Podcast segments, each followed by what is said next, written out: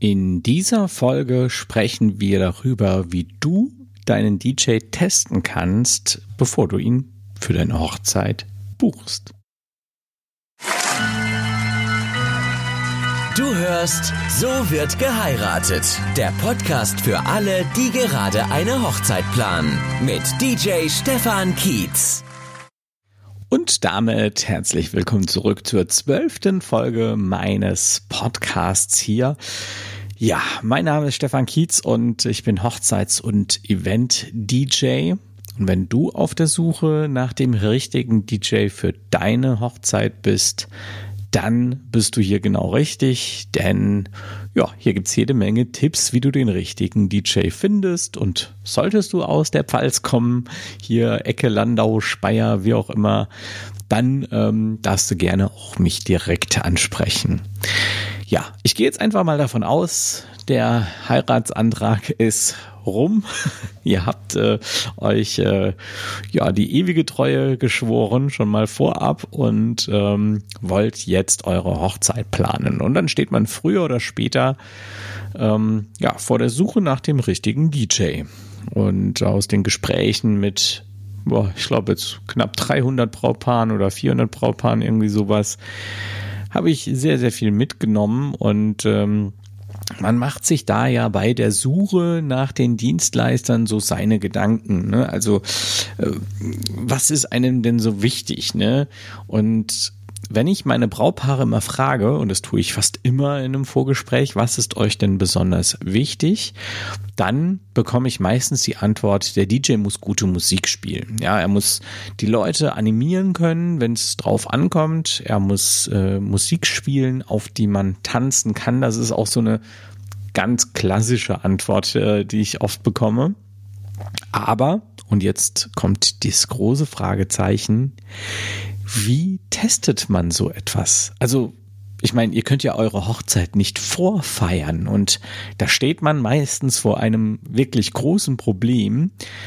Ähm, denn ein DJ im Vorfeld zu testen, das ist echt sehr, sehr schwierig. Auch wenn ihr einen DJ auf einer anderen Veranstaltung erlebt habt und er dort einen richtig guten Job gemacht hat, heißt das ja nicht, dass das auf eurer Hochzeit genauso sein wird, weil eine geile Party ist halt immer von vielen Faktoren abhängig. Natürlich ist ein großer Faktor auch der DJ, aber auch die Gesellschaft spielt mit eine Rolle.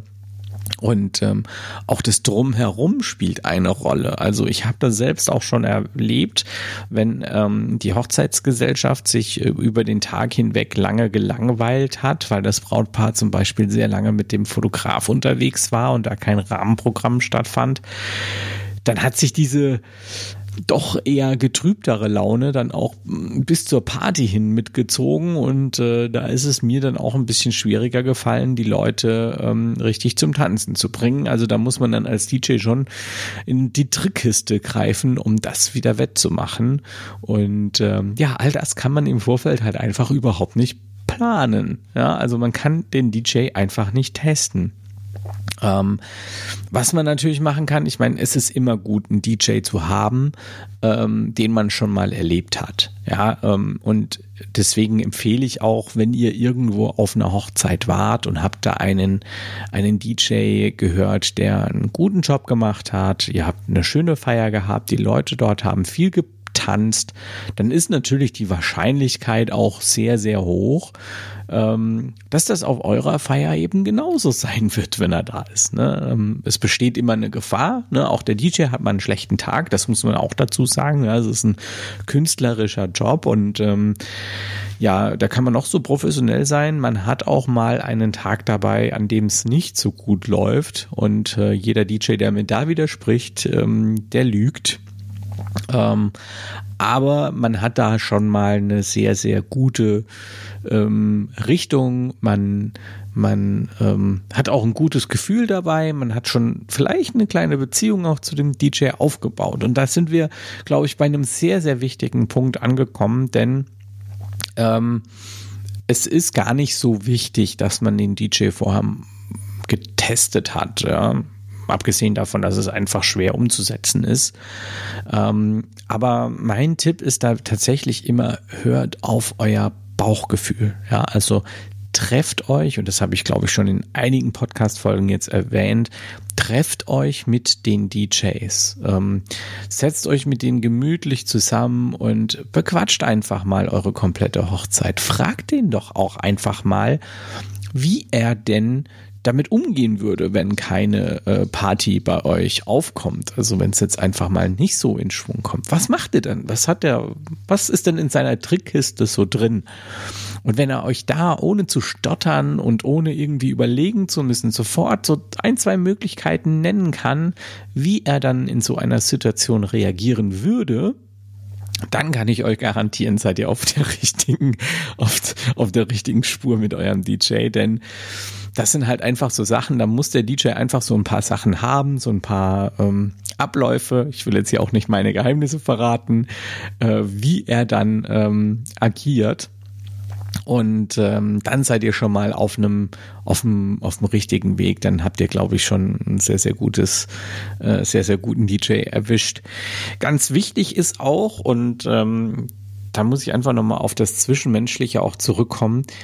Das muss auch zwischen euch passen. Ja, also das ist so ein bisschen, ich sage immer, der Fotograf und der DJ. Das sind die beiden Dienstleister, den müsst ihr den ganzen Tag ins Gesicht schauen. Ja, und wenn ihr dann das Gefühl habt, oh, der ist mir nicht so sympathisch oder pff, wie sieht der denn aus? Ja, das ist einfach scheiße. Ja, gerade Fotografen, den müsst ihr anlächeln. Beim DJ ist es so, der macht die Partystimmung auch durch seine Bewegungen, die er macht. Also man ist ja als DJ dann auch ein bisschen in Aktion so hinter den Turntables, ja, und dann guckt man als Gast da halt auch mal hin.